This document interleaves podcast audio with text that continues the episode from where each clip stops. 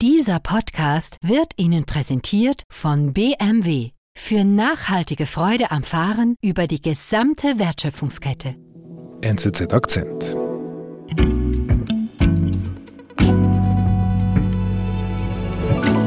Einen schönen guten Abend. Ich freue mich sehr, dass Sie dabei sind. Herzlich willkommen zu unserer Sendung, in der wir über eine sich gefährlich zuspitzende Krise mitten in Europa sprechen wollen. Ja, wir befinden uns hier am 22. Februar, zwei Tage vor dem Einmarsch der russischen Truppen in der Ukraine.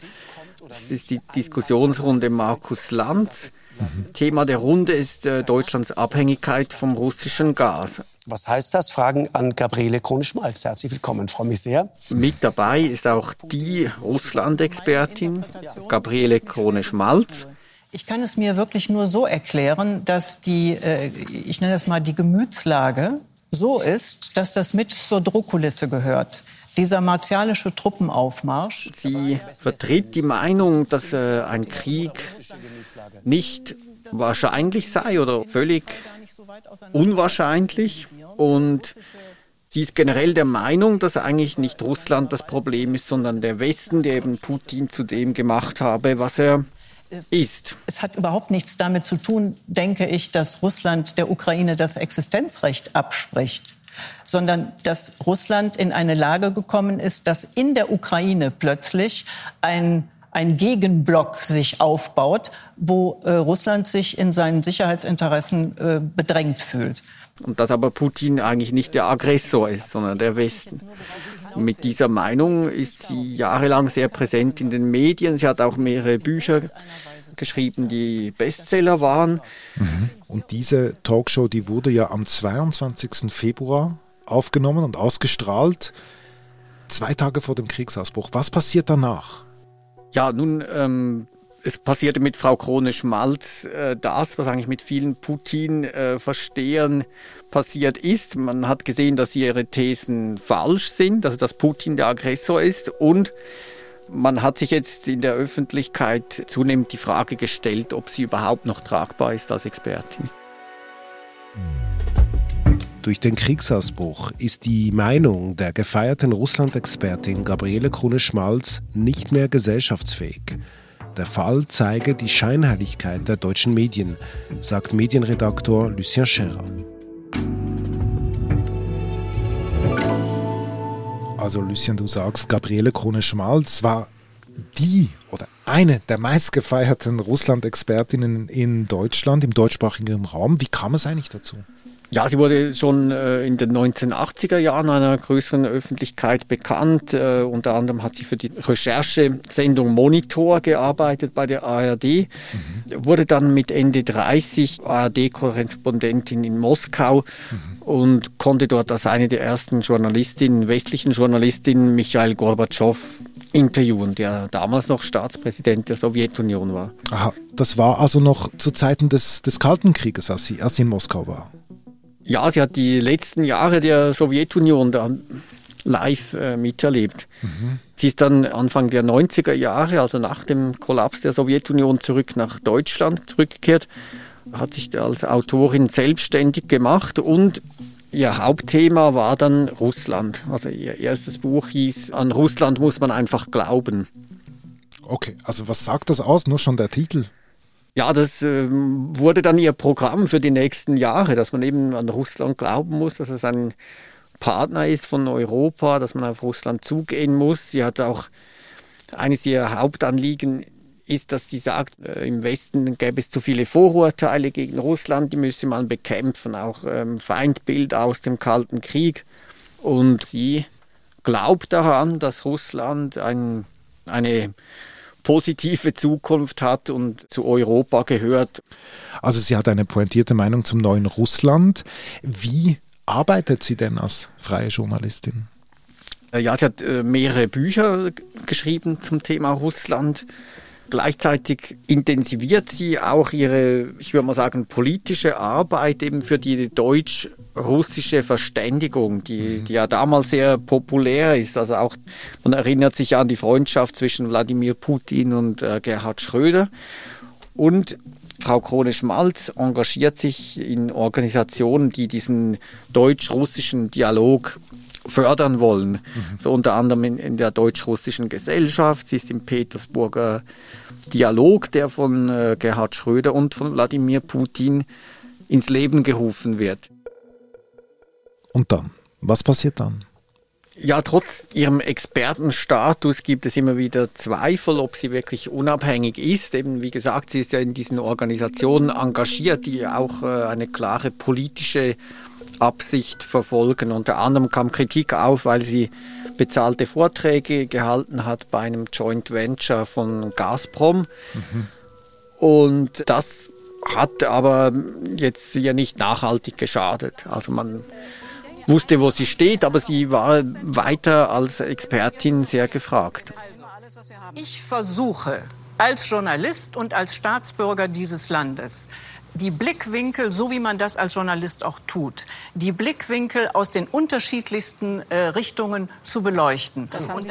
Zum Beispiel äh, in der Sendung Maischberger vom Februar 2015 also nach der Annexion der Krim und als Russland schon dabei war, die Ukraine zu destabilisieren. Das Interesse Russlands ist nach meiner Ansicht ganz sicher nicht eine Destabilisierung der Ukraine.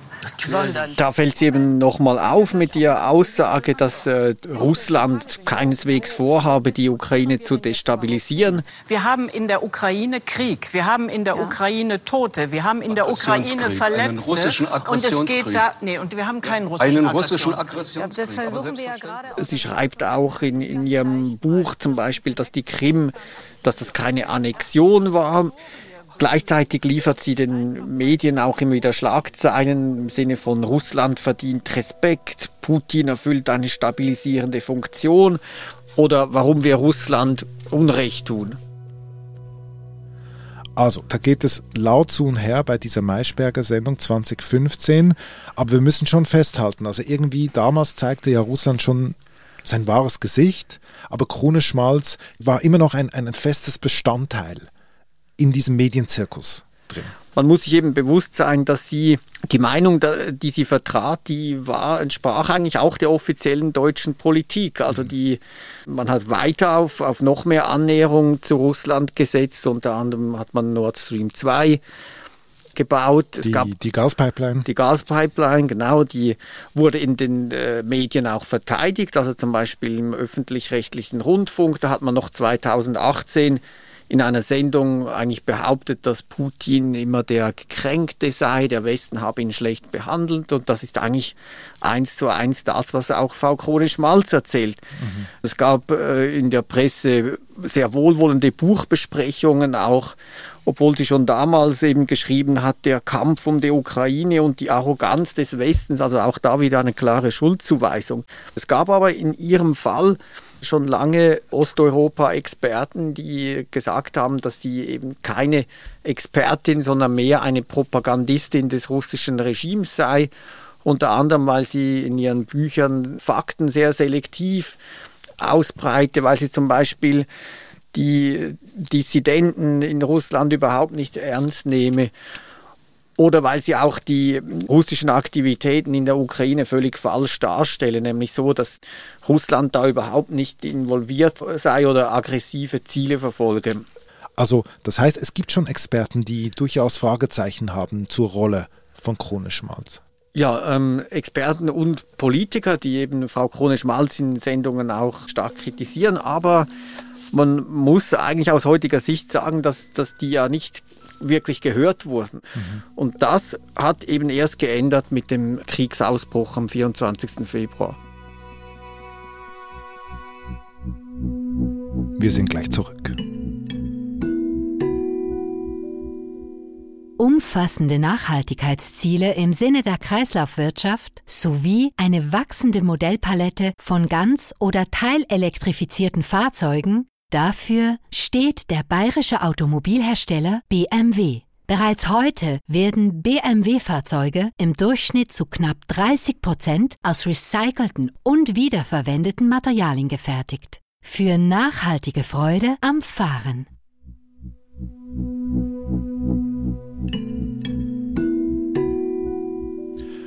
Der Kriegsausbruch in Russland führt ja auch in Deutschland zu einem großen Wandel in, in der Beziehung zu Russland Olaf Scholz spricht von der Zeitenwende. Also das heißt, die deutsche Regierung sieht ein, wir haben etwas falsch gemacht mit Russland, im Umgang mit Russland. Was, was passiert damit, Gabriele Krone-Schmalz? Ja, sie ist eigentlich dann vom einen auf den anderen Tag ist sie dann endgültig widerlegt worden mit ihrer Behauptung eigentlich, dass Russland eben nicht der Aggressor sei. Mhm. Sie Sieht hat, sie das auch so? Ja, also sie hat dann eingeräumt in einem Artikel auch in der Berliner Zeitung, hat sie geschrieben, ich habe mich geirrt. Okay. Sie habe nie damit gerechnet, dass dieser Krieg ausbricht, dass Putin diesen Krieg führen würde. Mhm.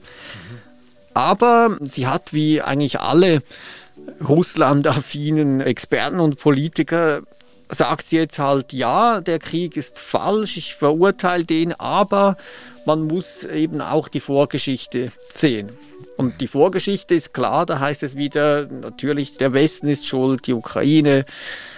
Wladimir Putin war kein Monster, man hat ihn zu einem Monster gemacht. Und wo sagt sie denn das? Also sagt sie das wieder bei Maischberger, Markus Lanz etc.?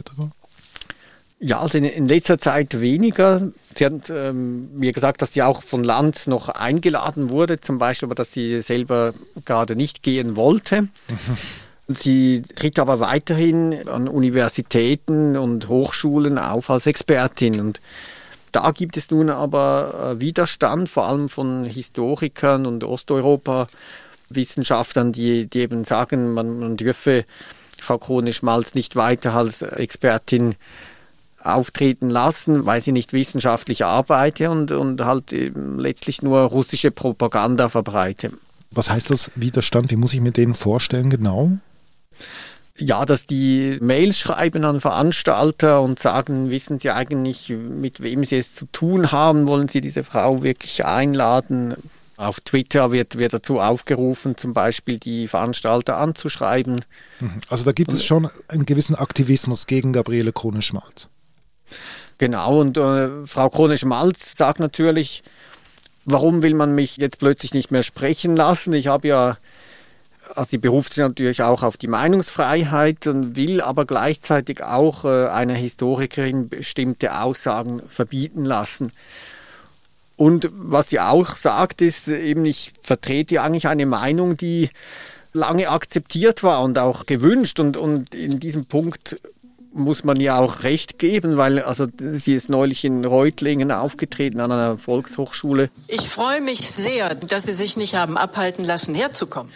Das Video des Vortrags kann man anschauen. Das wurde über 1,2 Millionen Mal angeklickt oder angeschaut. Fakt ist, dass nach der Auflösung der Sowjetunion russische Interessen entweder nicht ernst genommen oder gleich als illegitim beiseite geschoben worden sind.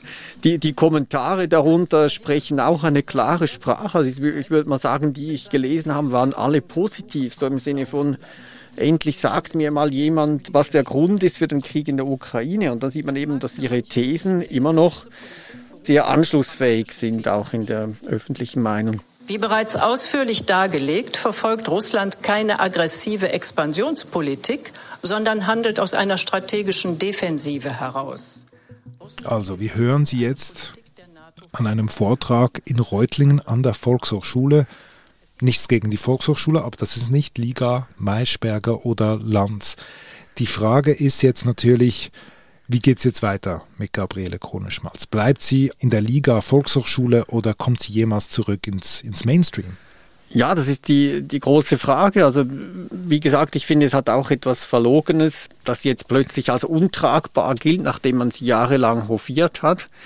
Was auffällt, ist, dass sie mit ihren Thesen jetzt eben nur noch im ganz linken oder im ganz rechten Spektrum anschlussfähig ist. Also sie wurde unter anderem von Sarah Wagenknecht verteidigt äh, von der Linkspartei. Das ist eine der ganz wenigen, die, die noch öffentlich sich zu ihr bekennt. Dann gibt sie Interviews äh, in der Weltwoche, in der Schweizer Wochenzeitung und schreibt dort auch Artikel.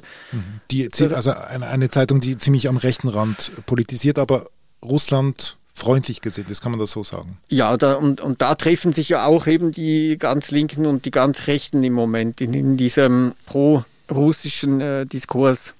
Mhm. Und die große Frage wird jetzt sein, ob sie halt jetzt wirklich zu so einer Art Anti-Mainstream Expertin wird oder ob sie jemals wieder aus dem rauskommt.